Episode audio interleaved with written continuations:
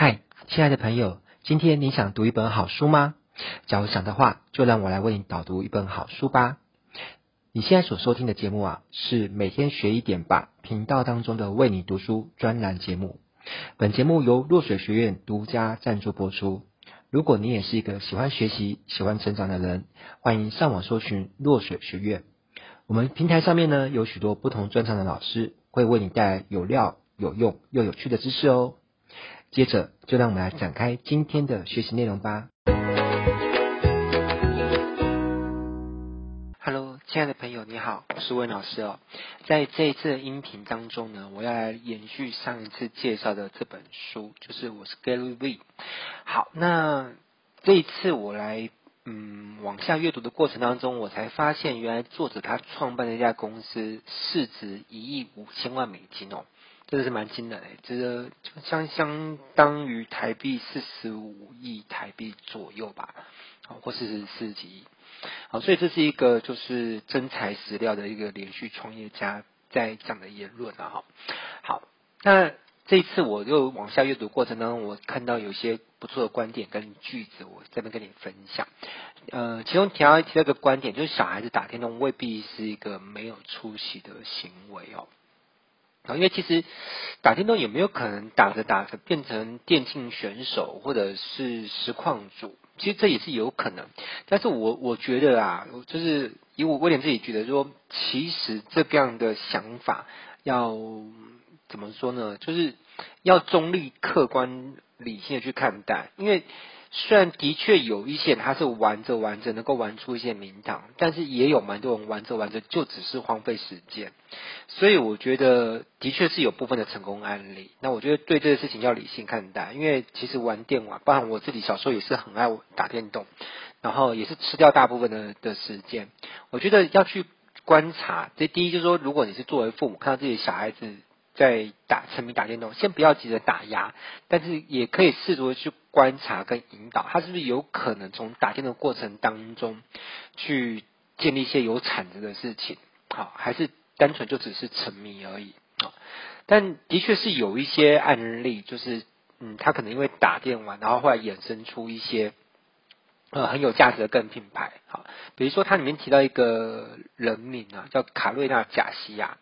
他应该是玩某个游戏，然后接触到史莱姆，然后他后来就是制作史莱姆文明，好，到底具体是制作什么？这个我目前为止读的进度没有讲清楚，我猜可能是一些相关的图片或者是相关的文创商品吧。然后他说每个月进账六位数美元，嗯，就应该是六位数是十几万美元吧，嗯，这样这样也是蛮厉害，一个月，那如果一年的话就是百万美元了。好，那我再接着往下讲啊，嗯，里面提到一一句话，我觉得不错，就是唯一阻挡你成就永续事业与终身幸福的，就是你自己。我觉得这句话不错，其实也有人说过类似的话嘛，就是我们最大的敌人就是我们自己，很多时候就是你自己没有过得了自己那那道坎啊。比如说，其实我身边也遇到蛮多人，呃，就是他们都会抗拒，比如入镜啊，那面对镜头讲话或者什么的。我是觉得其实是蛮可惜，因为我的这些朋友都很有才华，他们也很值得去突破，看看看能不能面对镜头讲讲话或什么的，但他们就是不愿意。我是觉得真的蛮可惜。好，那这边有提到一个参考数据，他说一个在 IG 上有一千名追踪者，那一年就能够赚进五千美元上下。呃，嗯，我我觉得这边我做个理性客观的的中立资讯的补充啊，所以。并不是保证你有一千名追踪者就一定能够一年赚这个钱，那那是绝对没有这回事。因为像我自己的 IG 有一千多名追踪嘛，那我有没有因为 IG 赚进这样的钱？答案是没有。好，那接着往下讲，一万名追踪者一年可以净赚两万美元。嗯，这个 呃，坦白说啦，我觉得这样讲，我觉得要做个补充。首先你要看，嗯，其实你有。一万个追踪者，但这些人跟你的粘着性跟互动性如何？好，我我举例来说好了，我自己的 YouTube 频道是一万个追踪，好，可是我有看到别的 YouTuber 他的那个订阅数比我少，可能就六千多个人订阅，可是他可能 po 一个新的影片，他的留言数就超多，观看率也也超多。所以我觉得追踪数这东西就是一个参考性的指标，但它并不是唯一的。我觉得还有更多，就是第一，你这些粉丝跟你的黏着性互动是怎么样？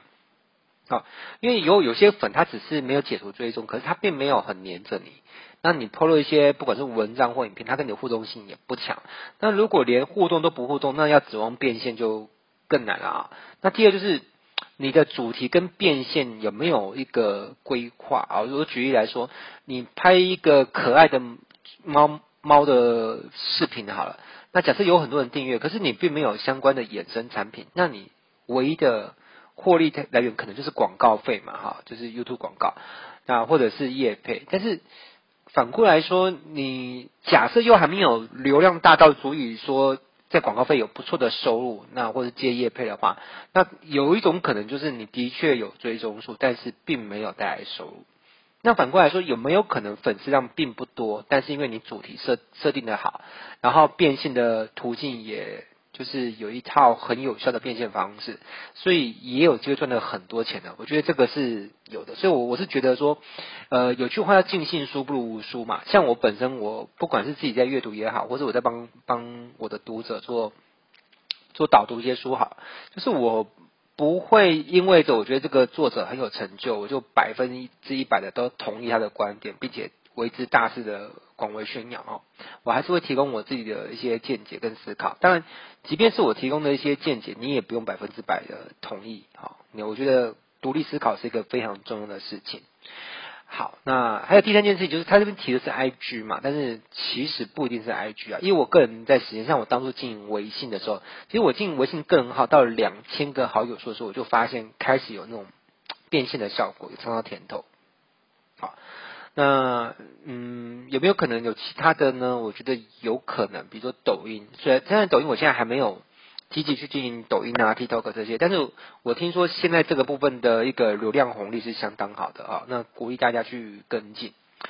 好，那今天还有提到一段话，我觉得也不错。他说，网红的定义啊，他说在社群上具有一定的人气，品牌会愿意花钱邀请他出席一些活动，那跟着产品自拍，或者在平台上谈论服务的人，这样就是网红。而且顺便提到有一部片在那个 Netflix 上面叫做《艾米丽在巴黎》，其实它它就是一个这样的一个状况，因为它经营 IG，然后后来蛮多人在追踪，所以导致有些嗯品牌，好，比如说美妆就会邀请他出席活动自拍。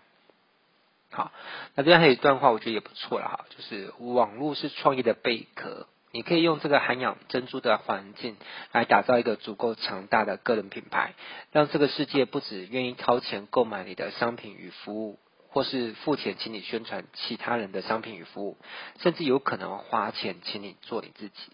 我觉得最后一句话，我觉得最棒最有感哦，就是你看做自己还可以有人 赞助你，他花钱给你，就是让你去做你原本自己想做的事情，这是超酷，呃。其实这有一点像是我现在生活也有一点像这样，就比如说我原本就喜欢到处吃美食，自己做菜，然后现在开始有一些厂商，他可能会就是寄一些东西给我，然后就是让我可以免费体验他们的美食或者一些好吃好喝的东西，这样。啊，这我是我原本就会做，就是即便没有人赞助我，没有人付我的钱，我原本就会做。那现在更有趣，就是因为我可能开始在网络上有些影响力了，所以呢，会有厂商愿意去支持我做这个事情。好，那我再讲下一段话，就是你的思想必须超出眼前的成功，并且时时寻找创造新成功的方法，以免受限于任何平台或主题，这是攸关生存的事情。那么要怎么做到呢？建立一个强大到足以超越平台、产品甚至热情的个人品牌。嗯，这这这段话其实值得静下心来，嗯，好好思考一下。因为可能在经营自媒体的时候，一开始是锁定某个主题，好，那你经一段时间，但有没有可能一段时间之后，你对那件事情不再那么有热忱呢？我觉得这是有可能的，就好像。呃，我以前的时候可能很热衷于某个兴趣，好，那但是一段时间之后，可能五年、十年甚至更久之后，我突然发现我对那事情不再有兴趣到那种程度了，你了解吗？好，所以嗯，人的兴趣会在不同的时阶段去改变。那当然，平台也会改变。比如说，有段时期，呃，曾经很流行，可能部落格啊、呃、或噗浪。那现在这东西也不见得说完全就是不行了，但是有可能观众的那个眼球热点转转移到别的平台，所以你你必须要有一个个人品牌是能够超越平台啊、超越产品啊、那好，我们再接着就往下讲。如果你没有搞出名堂，绝对不是因为你太老、太穷或背负太多的责任。其实我这边可以多补补一个词啊，当然，既然不会是因为太老，那当然也有也应该补充说，绝对也不会是因为你太年轻。我觉得这样子会更完整一点。好，因为很多人都会给自己很多的理由跟借口，就是说我现在之所以不能去搞那些东西，就是或者我搞搞那搞并不是很好，呃，就是因为我我这样子啊，我那样子啊，但。其实那些我不是说完完全没有造成影响，但那个不是决定因素。决定因素是你有没有全心全意，就是要跨出那一步。呃，当当你全心全意跨出那一步的时候，其实就是你你自然会把很多阻碍你的因素可能给斩断，或者找到解决解决之道哈。好，就像我就是很热爱分享，那你说我，我会不会因为这我工作很忙，那或者是我有很大的工作压力？那我就不去做创作跟输出跟分享，也不会。我录制这段音频的时候是半夜凌晨一点多哦。那我我还是在做输出啊。嗯，好。那还有一句话，我们可以来聊聊。这段话是这样说：在商场上，如何固然重要，但为何呢？一样很重要，甚至更重要。比如说，你为什么想要创业？你是为了想要帮助他人吗？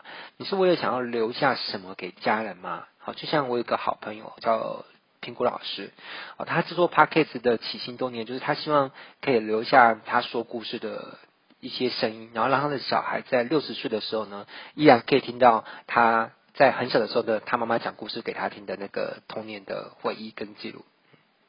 这个，我突然想到那个海贼王里面好像有一种贝壳可以留下声音哦，嗯，那也挺有意思的。好啦，那。第四就是我有没有为了展现创意而获得快乐？哎，这个这个也我我很很有感的哈，叫加一啊，就是像像我每天都会常花时间去创作一些东西，主要是文章为载体啦，那我会去发表在脸书上。我觉得做这些就是发表文章，有时候我也不见得就是要卖什么东西，但我觉得展现创意是会让我觉得很快乐的事情。好，那创造一个社群，嗯，有我有遇过别人就是像。我们合作的一个老师小小川老师，他也是建一个呃自由人联盟，嗯，这个社群也经营不错。但这本书的作者就 Gary V，他非常不认同，就是你创业的主要理由很大的一块是为了钱。坦白说，我这里我我没有完全认同，哎，说实在的，因为我我自己本身啊创业当初就是为了钱，但也有为了兴趣的部分。但我创业过程中有曾经一。段时期就是我有点浪漫，就是很多时候我会做很多现在我想起来有点不切实际、不赚钱的事情。好，那后来又因为一些事情，就变得嗯，必须很务实的去看待自己的时间的分配哈，因为呃赚钱的原料之一就是时间。好，赚钱需要哪些东西呢？需要你投入时间啊，投入注意力。还要投入你的才华、才干，好，呃，这几种东西加起来才会产出钱嘛。但如果觉得就是一昧的就是兴趣导向，或者是理想主义者，然后去做很多不能够及时把钱给赚到的事情，那当然，如果生意一帆风顺的时候，当然就没没什么事情嘛。但如果遇到一些呃，刚好是比较怎么说呢，一些突一起来的一些变变化，比如说像疫情啊诸如此类，这个时候你就会很深刻的去感受到，就是你做的事情到底能不能够很务实的及时带来现金流这件事情。那我这边只是说出我的看法哈，你你也可以有自己的想法。然后还有一段话，就是所谓的网红，就是能够制造出正面口碑的人。倘若你没有在乎到希望别人对你赞不绝口，那么你现在做的只不过是暂时霸占。某个真正在乎别人的位置，那可能终究会踏着优雅的步伐过来取而代之。其实我在看之后，就我我在思考，到底是他原文就写的很好，还是翻译翻的很好？因为我觉得这段话用字遣词用的真的很棒哎，嗯，挺优美的。好，那嗯，在我这这次阅读的进度当中，提到一个值得关注的平台，叫 TWIT CH。好，它是一个嗯，蛮适合做电玩直播的一个一个频道。我还没有去用过它啦啊，但是我知道好像国外在用这个平台蛮积极的的人数还是蛮多的。所以如果你想要做电玩直播的话，也许可以多去关注一下这个平台。好，那今天我要跟你分享的这个阅读进度呢，就到这边。好，不知道你觉得怎么样？如果觉得还不错的话，那也请你在我的创作底下可能按赞啊、留言或分享什么的。你的一个小小的动作，就会能够激励到我，让我更加的有动力持续创作下去哦。那我是温老师，我们下一次再见，拜拜。